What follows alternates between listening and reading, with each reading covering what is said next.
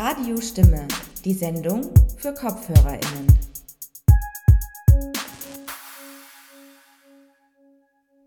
Hallo zusammen und herzlich willkommen zu einer neuen Ausgabe von Radio Stimme, der Sendung für KopfhörerInnen. Ich bin Elias Sana und heute am Mikro für euch tätig und Philipp Sperner beherrscht heute das Mischpult. In der heutigen Sendung befassen wir uns mit dem Graphic Novel Root Girl von Birgit Weihe. Das noch sehr junge Buch ist im März diesen Jahres im Avant Verlag erschienen.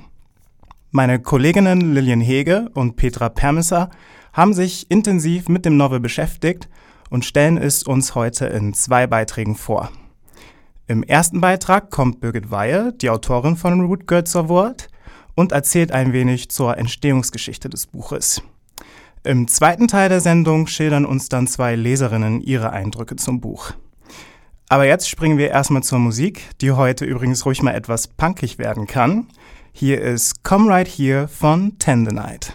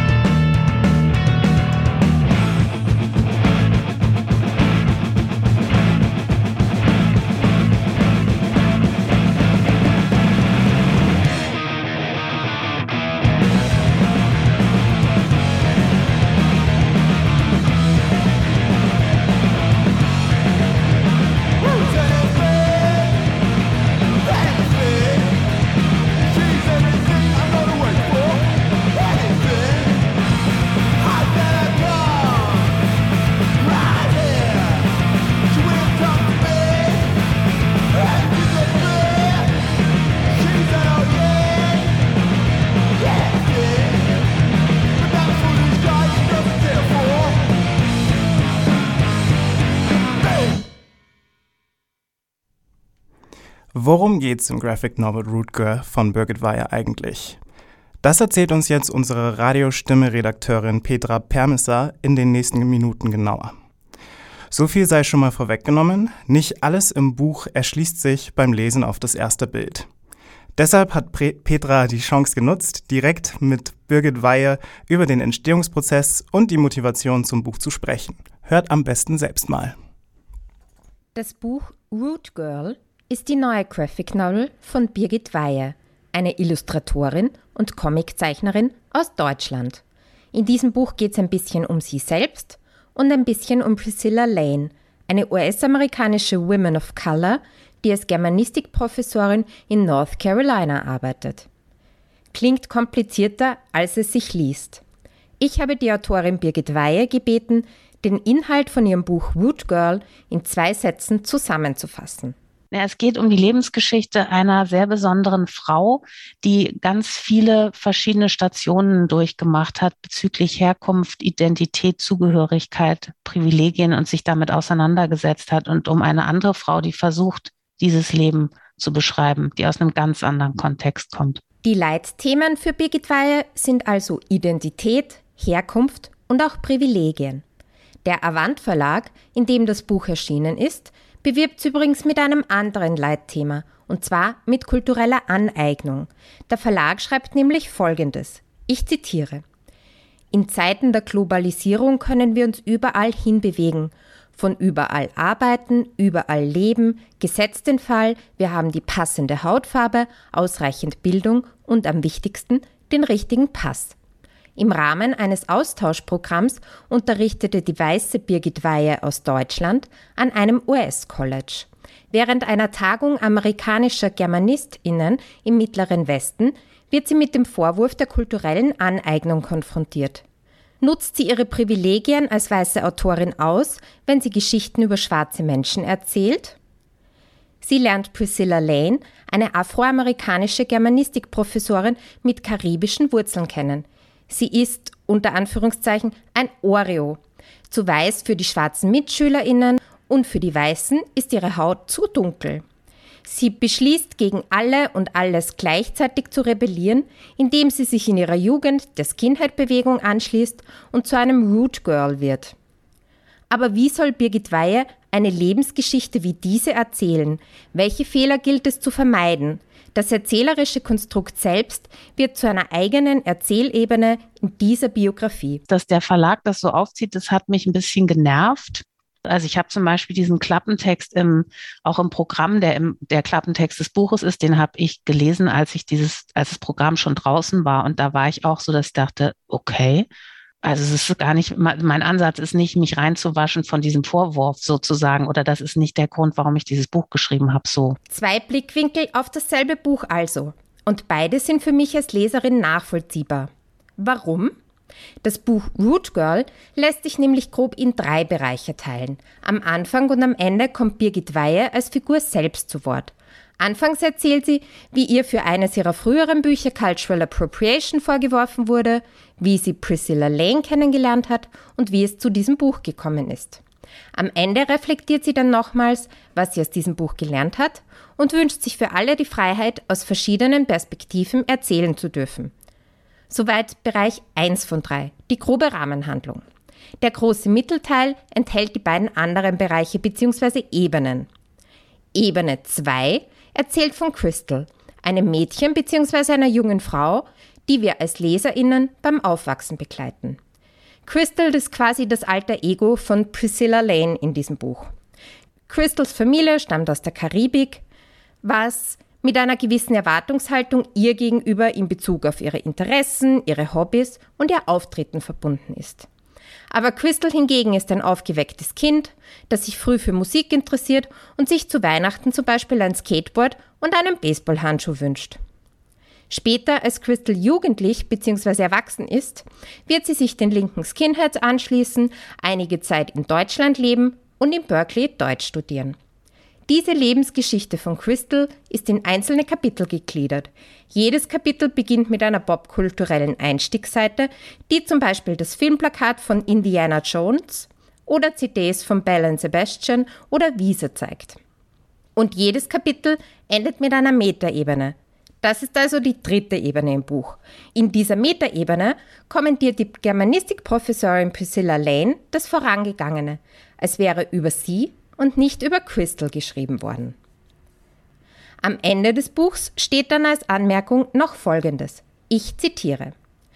Zwar beruht dieses Buch auf Gesprächen mit und den Erfahrungen von Priscilla, dennoch sind die Szenen fiktiv und die Figuren entspringen meiner Vorstellung. Auch die Namen sind erfunden. Es ist also als ein Werk der Fiktion zu betrachten.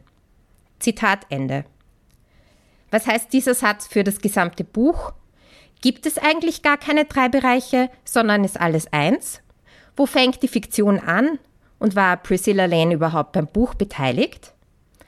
Dass sie tatsächlich existiert, hatte ich schon recherchiert, bevor ich Birgit Weihe gefragt habe, was dieser abschließende Satz bedeutet. Also einerseits ist es vor allen Dingen als Absicherung für Priscilla gedacht, weil in den USA wird ja auch schnell verklagt und dass es einfach ganz klar ist, das ist kein dokumentarischer Comic in der Form, dass wirklich jedes Ding so passiert ist. Die Dialoge habe ich erfunden und die Orte kenne ich nicht, die habe ich auch. Das ist meine Interpretation. Also das alles ist Fiktion tatsächlich.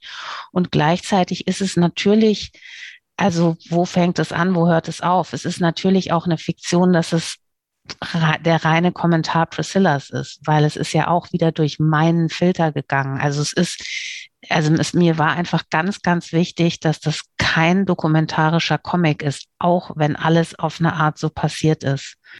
Für mich liest es sich trotzdem stark dokumentarisch. Also spulen wir nochmal ganz an den Anfang zurück. Warum entsteht für mich der Eindruck des Dokumentarischen? Und wie kam es überhaupt zu dem Buch? Ähm, ja, tatsächlich bin ich mh, mm, von Priscilla Lane angefragt worden. Das ist eine Germanistikprofessorin äh, aus North Carolina an, an der Universität Chapel Hill, ob ich bereit wäre, mit ihr über meine Graphic Novels zu sprechen.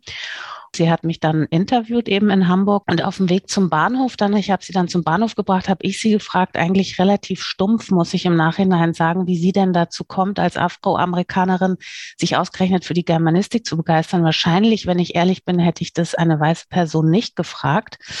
Ähm, und dann hat sie völlig überraschend für mich gesagt, ja, weil sie so ein Indiana Jones Fan war als Kind. Und ähm, das fand ich dann noch lustiger ähm, weil ich Indiana Jones selber gar nicht kenne. Und ähm, irgendwie äh, war das dann schon so interessant, was wir dann noch geredet haben, bis ihr Zug gegangen ist über ihr Leben, dass ich ähm, gesagt habe, gefragt habe, ob ich nicht über sie einen kurzen Comicstrip machen könnte für den Tagesspiegel. Ich bin dann zweimal nach Berlin gefahren, um sie zu interviewen. Ähm, habe ich aus Spaß gesagt, mein Gott, da könnte man ja ein Buch draus machen. Und dann hat sie gesagt, ja, dann mach das doch. Und ich dachte erst, es ist ein Witz, aber dann meinte sie es doch ernst. Und dann habe ich es mir überlegt und es hat eine ganze Zeit gedauert, bis ich zugesagt habe, weil ich es mir eben nicht zugetraut habe zuerst. Und was war dann ausschlaggebend, Root Girl doch zu schreiben und zu zeichnen? Priscilla meinte, dass sie gerne so ein Buch hätte, weil es eben wenig mm, Graphic Novels gibt für junge schwarze Frauen, wo sie meinte, dass sie schon findet, dass ihr Weg halt einer ist, der für Empowerment steht und jungen schwarzen Frauen ähm, Mut machen kann, auch wenn sie eben aus prekäreren Verhältnissen kommen oder eben nicht, äh, nicht schon sehr viel in die Wiege gelegt bekommen haben, es trotzdem zu probieren. Und mir war tatsächlich selber gar nicht klar, wie sehr Priscilla wirklich auch in den USA ähm, genau dafür steht. Ich hatte jetzt kürzlich einen ersten Talk auch über Zoom in ähm, so einem akademischen Kreis. Also wir beide, Priscilla und ich, plus einer Moderatorin und es war ein rein akademisches Publikum, ähm, sind eben auch zu dem Buch befragt worden. Und da ist sie so gefeiert worden, weil sie eben so unglaublich jung schon so viel erreicht hat, so viel publiziert hat, so eine junge Festanstellung als Professorin und, und, und. Das war mir gar nicht so klar. Also, dass sie wirklich jemand ist, zu dem Leute so aufschauen. Und ähm, ich glaube, das war ihr wichtig zu, zu zeigen, dass es eben geht und diesen Weg auch zu zeigen. Und dass diese Bitte, die sie damals hatte, das fand, dachte ich mir, ja, wenn sie mich, wenn sie das möchte und ich finde sie toll, warum nicht? Jedes Kapitel aus Crystals Leben wird eben dann von Priscilla Lane nochmals kommentiert. Diese Teile sind auch grafisch abgesetzt. Das heißt, sie sind in einer anderen Farbwelt gestaltet und damit klar erkennbar. Wie ist eigentlich der Entstehungsprozess für diese Kommentarebene abgelaufen? Einer der Punkte, warum ich auch auf diesen Kommentarteil gekommen bin oder überhaupt auf diese Erzählstruktur ist, dass ähm, ganz am Anfang, als ich ihr meine blöde Frage gestellt habe, warum sie Germanistik studiert hat, ähm, ging es dann eben auch darum, dass sie zusätzlich noch außer Indiana Jones erzählt hat, dass sie eben Kafka und Brecht so gerne mag und das auch so ein Wunsch war, die eben im Original lesen zu können. Und ähm, bei Brecht war es so, und äh, ich habe ja auch Germanistik studiert und ähm, als ich mir das nochmal überlegt habe, eben wie erzähle ich dieses Buch, habe ich mir nochmal die Dramentheorie von Brecht auch angeguckt und da geht es ja ganz stark um Verfremdung und immer wieder dieses Klarmachen, es ist eine Illusion, es ist ein Konstrukt und dass es diesen, diesen Erzähler auch gibt und dass ja mit Musik gearbeitet wird und mit Einblendungen und mit eben Kommentaren auf der Bühne, dass nicht dieses klassisch Aristot aristotelische Katharsis-Dingsbums ist, sondern eben immer klar ist, das ist hier, es ist Fiktion. Das fand ich dann, äh, dann spannend, von Anfang an zu sagen, eben sagen wir, es ist in einer großen Stadt, nennen wir sie Tina. Also ich sage, es ist in einer Stadt und ich nenne sie so und wir behaupten das jetzt. Und diese Behauptung wird dann kommentiert von der realen Figur, die dieses, diese meine fiktive Lösung sozusagen kommentiert. Allerdings hat das wirklich fast ein Jahr gedauert, bis ich diese Idee hatte, das so zu machen, weil ich hatte am Anfang eben schon ziemlich viel Interviewmaterial. Ähm, wir haben uns mehrmals getroffen und als dann die Pandemie angefangen hat, ähm, dann eben nur noch über Zoom oder Skype. Und ähm, ich dachte am Anfang, dass ich das in einem Guss schreibe, also nicht mit diesen Unterteilungen, ähm, hatte aber keine Idee, wer das eigentlich erzählt. Also erzähle ich das über sie oder lasse ich sie sprechen? Und da hat mir einfach zu viel Kontext gefehlt. Also ich habe wirklich sowohl popkulturell bin ich auf einem ganz anderen Dampfer unterwegs gewesen als sie, wie auch die Orte, die, also eigentlich alles. Und dann kam mir irgendwann die Idee, dass ich gedacht habe, warum lege ich das nicht ganz offen und lass auch und entlarve im besten Fall meinen eigenen Blick durch ihren, durch ihre Korrektur. Und ursprünglich hatte ich gedacht, dass es noch viel wilder mh, hm, hergehen wird, dass sie mich viel mehr korrigiert und viel mehr noch äh, zurechtstutzt und darauf hinweist, aus was für einer Perspektive ich gucke. Aber dazu ist Priscilla zu höflich. Die hat es immer sehr, sehr freundlich und sanft gemacht. Ich habe ihr immer die, das fertige Kapitel tatsächlich geschickt und ich habe meistens dann noch direkt auch Fragen dazu gestellt, die mir selber gekommen sind beim Zeichnen, ähm, weil ich immer an einem Punkt gedacht habe, ich höre jetzt auf zu fragen und zeichne, sonst wird es so eine Endlosschlaufe und lass sie dann lieber kommentieren. Und die Kommentare hat sie mir aber nur als Mail geschrieben und oder direkt ins PDF reingeschrieben, und ähm, das habe ich dann gezeichnet und ihr wieder geschickt und das habe ich dann tatsächlich so verändert, bis es für sie gut war. Aber ist es trotz der vielen Ebenen und vielfachen Schleifen nicht möglich, dass Birgit Weihe dennoch für Buch Root Girl kulturelle Aneignung vorgeworfen wird? Schließlich kennen nicht alle LeserInnen den genauen Entstehungsprozess oder sie finden ihn nicht passend oder Sie vermissen ganz einfach, dass Priscilla Lane nicht als Co-Autorin aufscheint.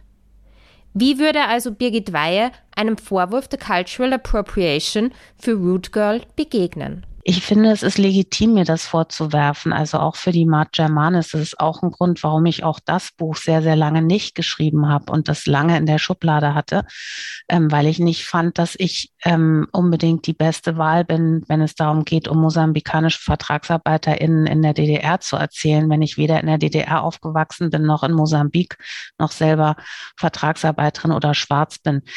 Ähm, und trotzdem hat sich das für mich aufgedrängt und ich habe es gemacht und ähm, ähnliches würde ich jetzt auch zu diesem Buch sagen. Nur bei dem Buch ist es tatsächlich so, dass ich hoffe, dass es einen Beitrag leistet zu dieser Diskussion und dass ich auch für mich das nicht abschließend geklärt habe, wie damit umzugehen ist, außer dass ich glaube, dass es immer schwierig ist, mit Verboten zu arbeiten oder mit, mm, mit extremen Geboten. Und ähm, ich kann immer nur weiter dazulernen. Wer nach Petra Permessers Buchvorstellung schon Lust bekommen hat, selbst das Graphic Novel Root Girl zu lesen, das Buch ist im März im Avant Verlag erschienen. Und ich würde sagen, wir machen jetzt erstmal wieder weiter mit Musik und im kommenden zweiten Teil erzählen euch dann Theresa und Maria von ihren Leseeindrücken des Novels. Hier ist Astromatics mit I Have Seen the Attack on Earth. Ihr hört Radio Stimme.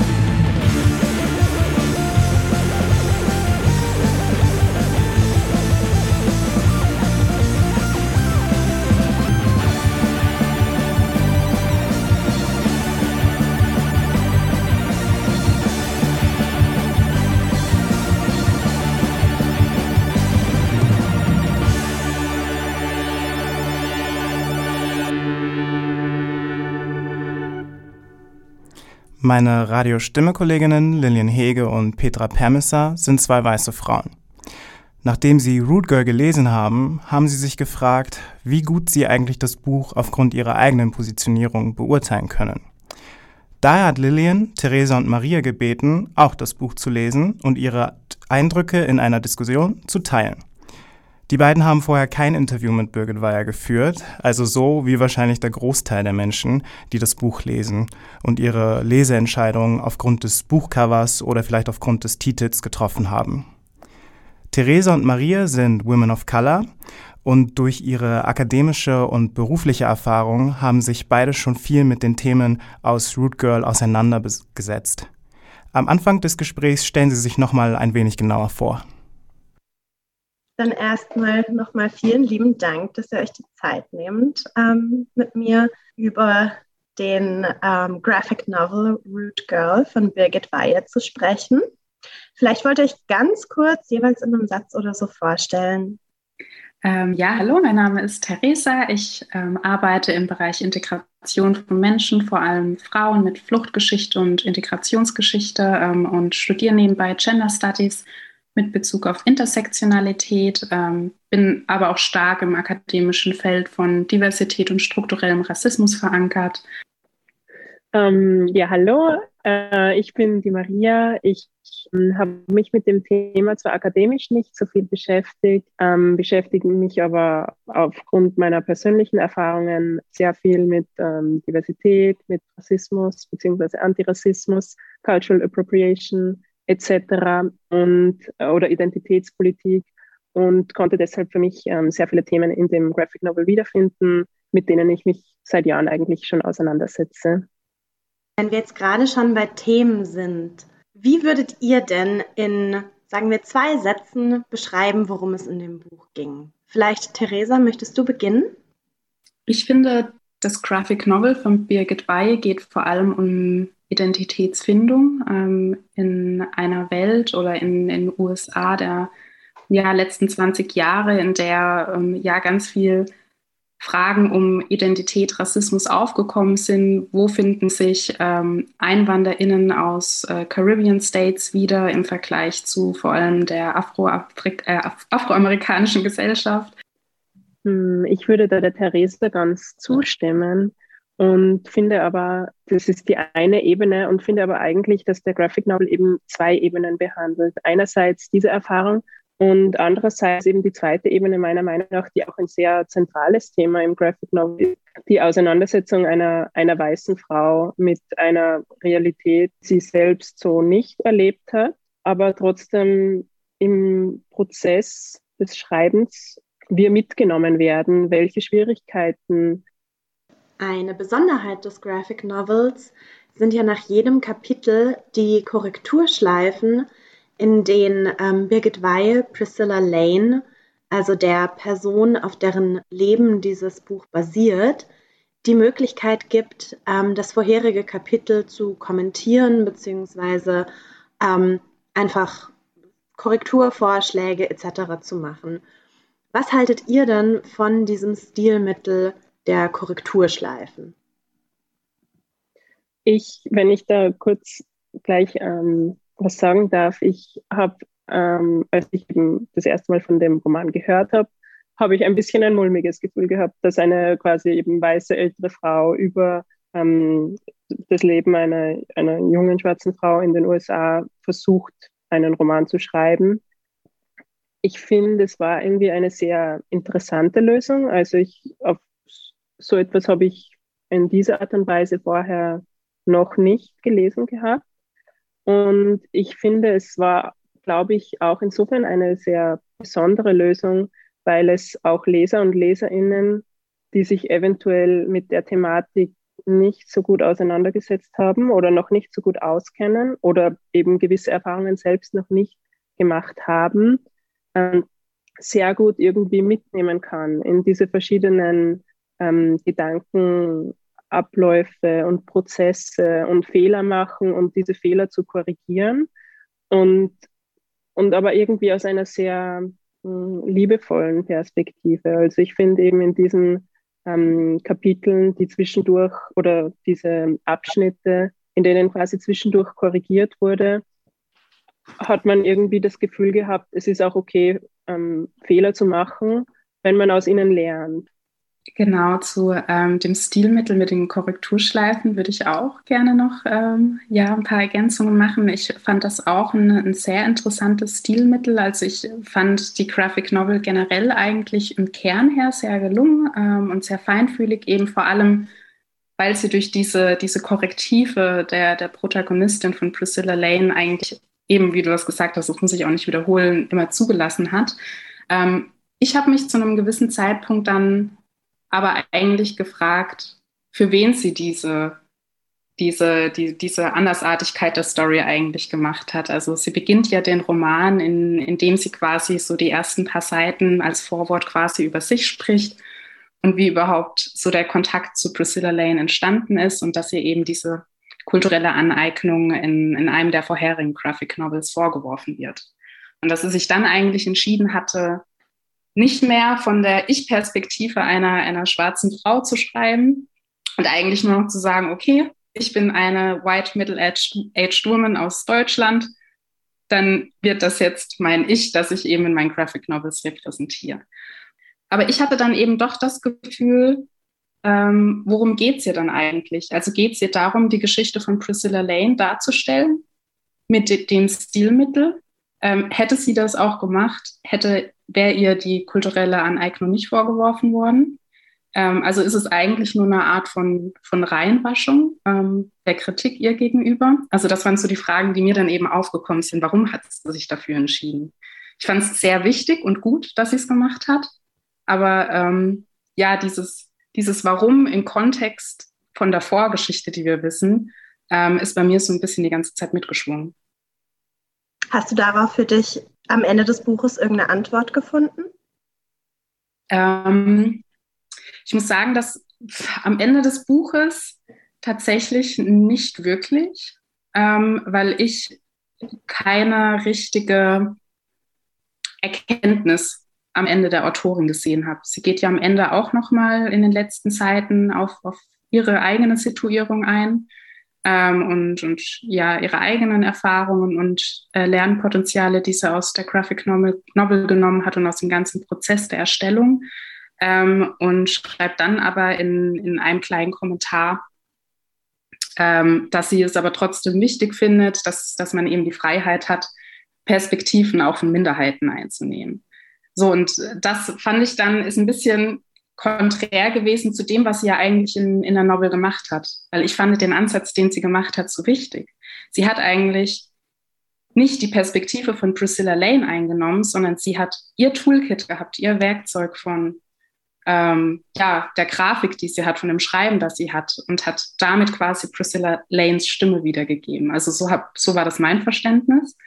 Ähm, und demher fand ich das am Ende dann so ja zwiespältig, dass sie dann eigentlich doch wieder zurückgerudert ist und eigentlich für sich versucht hat, kulturelle Aneignung meines Erachtens zu legitimieren. Ähm, was Ja. ich jetzt auch nochmal spannend finde, weil wir jetzt schon zweimal, du hast es vorhin schon mal angesprochen, Theresa, ähm, eben mit diesem Text am Anfang und am Ende, der sich jeweils auf die Autorin selbst bezieht. Und Maria, du hast auch am Anfang schon, als wir darüber gesprochen haben, worum es eigentlich geht, gesagt, es für dich finden im Prinzip zwei Geschichten parallel statt. Vielleicht können wir darauf nochmal so ein bisschen zurückkommen.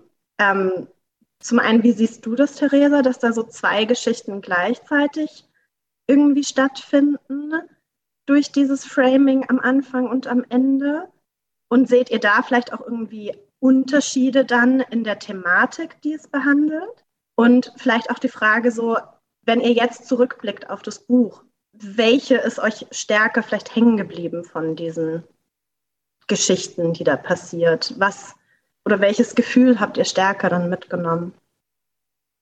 Ja, ich habe, ähm, als du mich vorhin gefragt hast, um was es im Buch geht, habe ich ganz bewusst nur den Kernteil erwähnt, weil ich finde, ja, es, sie spricht diese, diese Thematik, die Situierung und sich, und sich selbst an über die kulturelle Aneignung, aber ich finde nicht, dass es eigentlich vor allem auch mit dem Titel, der sich so stark auch auf diese Identität von Priscilla Lane bezieht, dass es eigentlich nicht darum geht und auch nicht darum gehen sollte.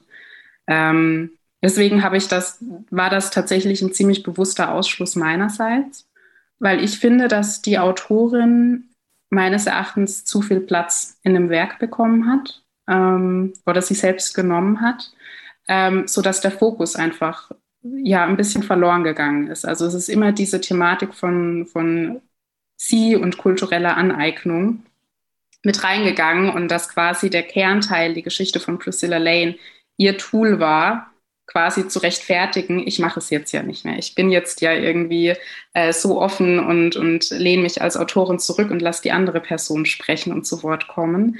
Ähm, also dass das quasi ein bewusstes Stilmittel ihrerseits war, um quasi diese, diese Anfangsphase und die Endphase, die, in der es um ihre Geschichte geht, quasi zu legitimieren.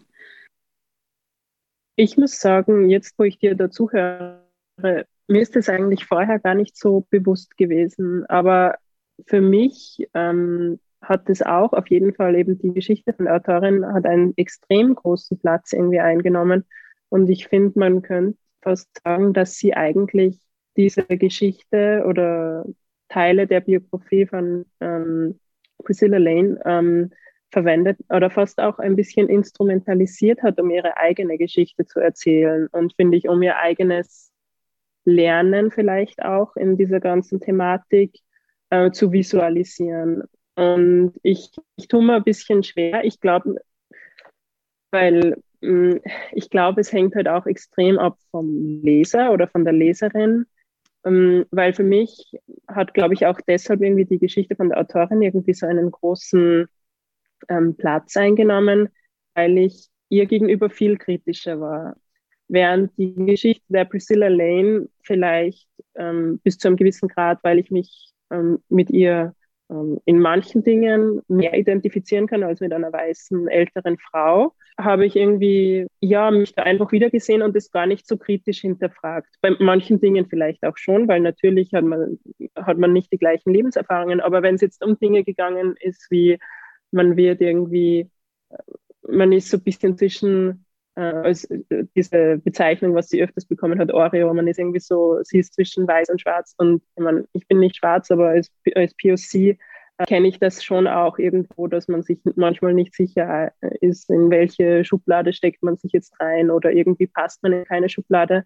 Und ich mich aber in den vergangenen Jahren mit diesen Themen sowieso selber schon auseinandergesetzt habe, war das dann eigentlich für mich teilweise nicht mehr so ähm, waren das keine so Thematiken mehr, über die ich jetzt so viel nachgedacht habe oder über die man irgendwie, die ich so kritisch hinterfragt habe, weil ich mir gedacht habe, ja, das kann ich unterschrei untersch also unterschreiben oder das kann ich voll nachvollziehen oder finde ich, da, da, da stimme ich voll überein. Wenn man jetzt natürlich davon ausgeht, dass ähm, Priscilla Lane da auch sehr viel Einfluss hatte, ähm, dann finde ich das schon auch ein wichtiger Teil, der auch viel mit einem selbst zu tun hat. Also der zum Beispiel mich als Woman of Color dann auch sehr angesprochen hat, ähm, wenn sie dann zum Beispiel auch von ähm, Erfahrungen spricht, von Differences, äh, differences of ähm, Caribbean Immigrants in den USA im Vergleich zu Afro-Americans. Ähm, also da habe ich auch teilweise dann schon gedacht, das sind viele Erfahrungen, die ich einfach teile und ähm, Fragen, die ich mir selbst auch schon gestellt habe und Zweifel, die ich selbst auch schon hatte. Und ich dachte, es ist, es ist schön zu lesen, dass man sich damit identifizieren kann.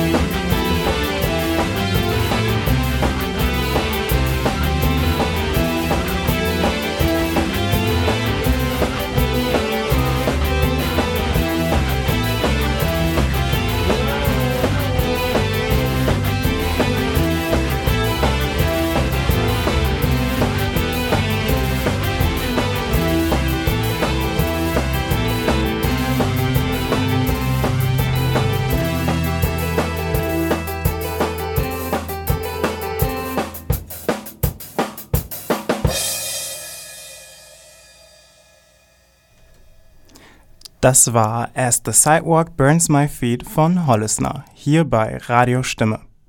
Und es geht direkt weiter mit unserer Diskussionsrunde zum Buch Root Girl.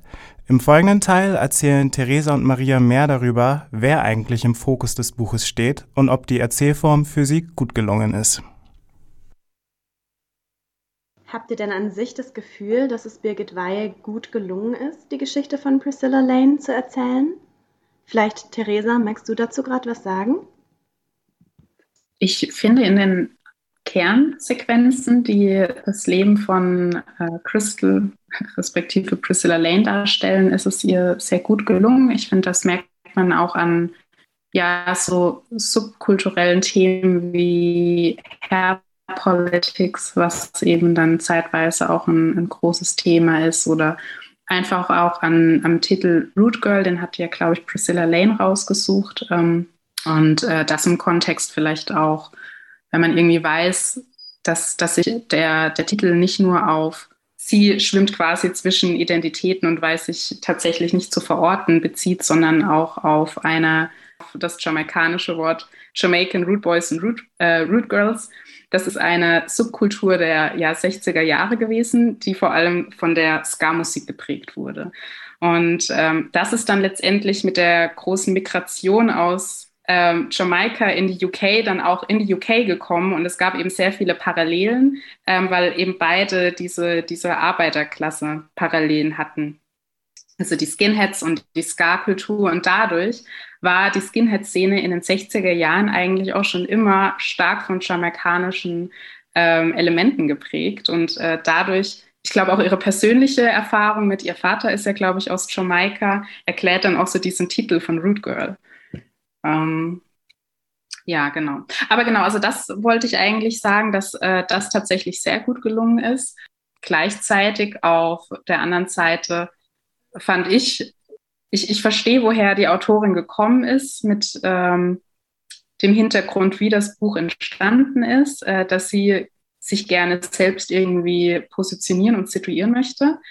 Ähm, ich finde tatsächlich, dass das einfach nicht gut gelungen ist. Ähm, dass sie sich da zu viel Raum reingenommen hat und ähm, ja dadurch den Fokus der Geschichte und des Titels einfach komplett ja weggedrückt hat und ähm, bewusst oder unbewusst es ist einfach so, dass das was hängen bleibt diese, dieser Konflikt mit der kulturellen Aneignung ist und das finde ich einfach schade, weil es ist doch gerade wichtig bei dem Thema, dass dass das Zuhören im Vordergrund ist, dass, dass wir sagen, hey, wir hören uns die Geschichten und, und die Lebensweisen, die Biografien von People of Color an und ähm, dass das quasi so ein bisschen, obwohl es der Hauptteil des Buches ist, einfach so ein bisschen die zweite Geige spielt, finde ich tatsächlich sehr schade.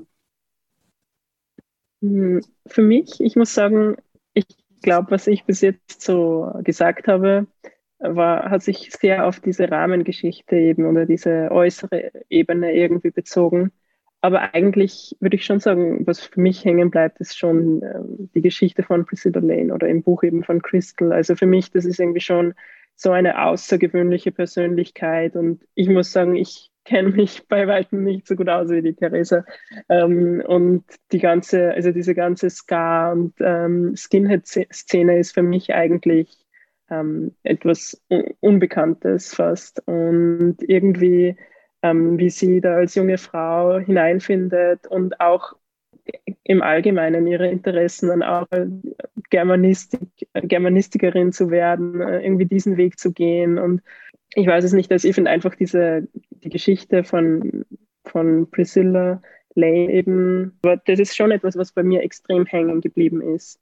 Und ich muss sagen, für mich ist schon trotzdem auch ein bisschen diese Frage, also schon auch hängen geblieben, ob ich manchmal selber auch zu streng bin, weil ich finde schon, es ist äh, irgendwie dadurch, dass ihre Geschichte da erzählt wird und schon ähm, auf eine schöne Art und Weise erzählt wird, ähm, oder obwohl es von einer weißen Frau gezeichnet wird und erzählt wird, ist es halt einfach wirklich irgendwie ein toller, ein toller Novel und natürlich mit dieser Kritik weiterhin, ähm, dass sie sich selbst vielleicht zu sehr zentriert und in den Fokus nimmt. Aber, aber trotzdem auch diese Frage, wenn man ihr es, wenn man wirklich sagen würde, sie, sie soll es nicht tun, dann hätte es vielleicht den Graphic Novel gar nicht gegeben. Ja, voll. Ich habe auch gerade gedacht, ähm, das ist eigentlich so ein Changieren zwischen dem, was ihr vorgeworfen wird, diesem quasi, um jetzt akademisch zu bleiben, göttlichen äh, Trick, den Har Haraway eben beschreibt. Also so dieses, ich nehme mich komplett aus der Geschichte raus und, und äh, schreibe quasi aus einer Position, in der ich eigentlich unsichtbar bin und ähm, ja, eigentlich so diese diesen Status quo erhebe und äh, jetzt eigentlich so die komplett andere Seite, wo sie sich mit ihrer Positionierung fast schon zu viel, oder ich würde nicht sagen zu viel Raum einnimmt, ich glaube an, an einer falschen Stelle zu viel Raum einnimmt. Also ich hätte mir gedacht, hätte sie diese Anfangsszene, wie sie Priscilla Lane getroffen hat und diese ganze Vorstory, hätte sie das nicht auch in hätte das grafisch sein müssen. Also hätte es nicht gelangt, wenn sie das vielleicht einfach nur kurz in einem kleinen Vorwort dargelegt hätte, so dass man wirklich auch stilistisch merkt, okay, die Story ist auf Root Girl Priscilla Lane. Ähm, aber das ist nur ein Vorschlag, wie man, wie es vielleicht auch anders gehen könnte, ähm, damit man schon sagt, ich, ich positioniere mich selbst aber vielleicht nicht so stilistisch, dass ich zu viel von, von, von, der, von der Essenz des Werkes wegnehme. Trotz alledem sagt sie ja auch, es ist wichtig, einfach in ihrer Position ähm, einfach so in diese Lernhaltung zu gehen. Und ich glaube, das ist einfach auch ein, ein, ein erster wichtiger Schritt. Und ich glaube auch, dass der Ansatz von Novel ein, ein richtig guter Ansatz ist. Also trotz der Kritik, die ich ähm, zeitweise geäußert habe, also hat es mir trotzdem Spaß gemacht, ähm, die Novel zu lesen, weil ich wirklich im Kern fand, dass das Stilelement einfach sehr gut gelungen ist.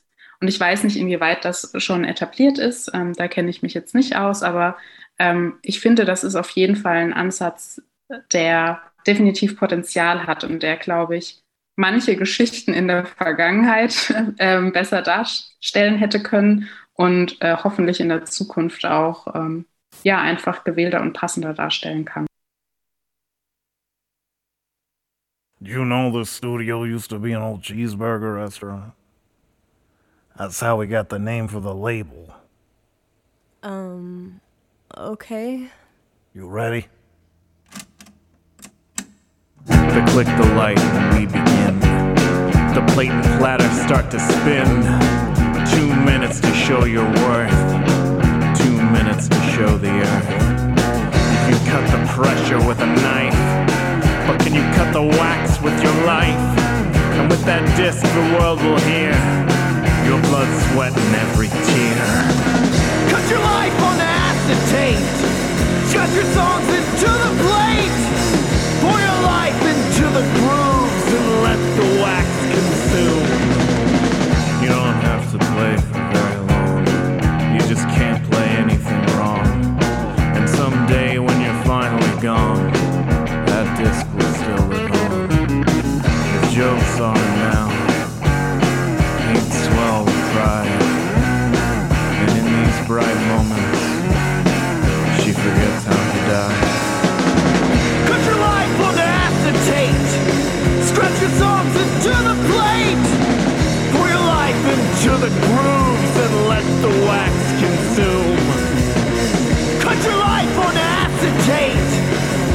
Your songs into the plate.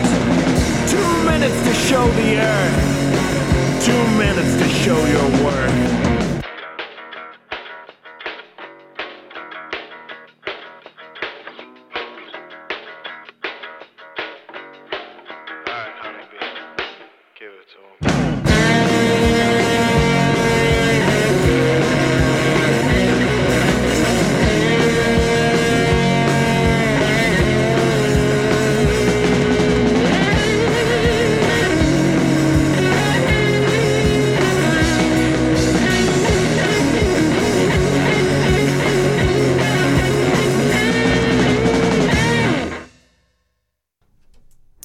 Das war Acetate von Punk Rob Opera. Davor habt ihr eine intensive Diskussion mit Maria und Theresia, Theresa zum Gra Graphic Novel Root Girl gehört. Unsere Radiostimme-Redakteurin Lillian Hege hat das Gespräch geleitet. Tja, und das soll es dann auch schon wieder gewesen sein mit dieser Radiostimme-Sendung. Freut mich sehr, dass ihr reingehört habt. Und wenn ihr jetzt noch mehr Lust auf Radiostimme habt, könnt ihr uns sehr gerne auf unserer Internetseite besuchen unter radiostimme.at. Dort findet ihr nämlich ein riesiges Archiv zu unseren vergangenen Sendungen mit super spannenden Themen. Zum Abschluss spielen wir für euch nochmal einen Track von Hollisner, nämlich Silver Pillars Burning in the Sky. Wir, Philipp Sperner und ich, Elias Sahner, verabschieden sich aus dem Studio. Bis dahin und macht es gut.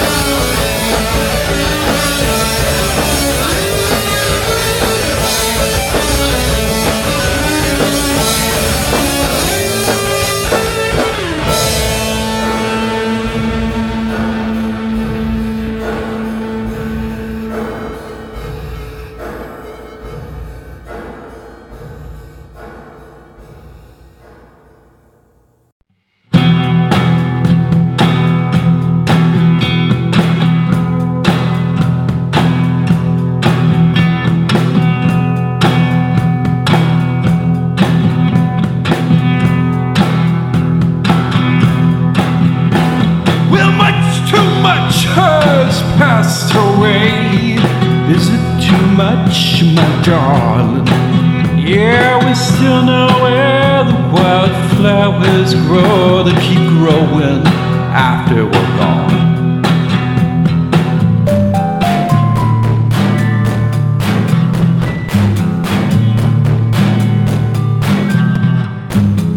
Hey, arrow,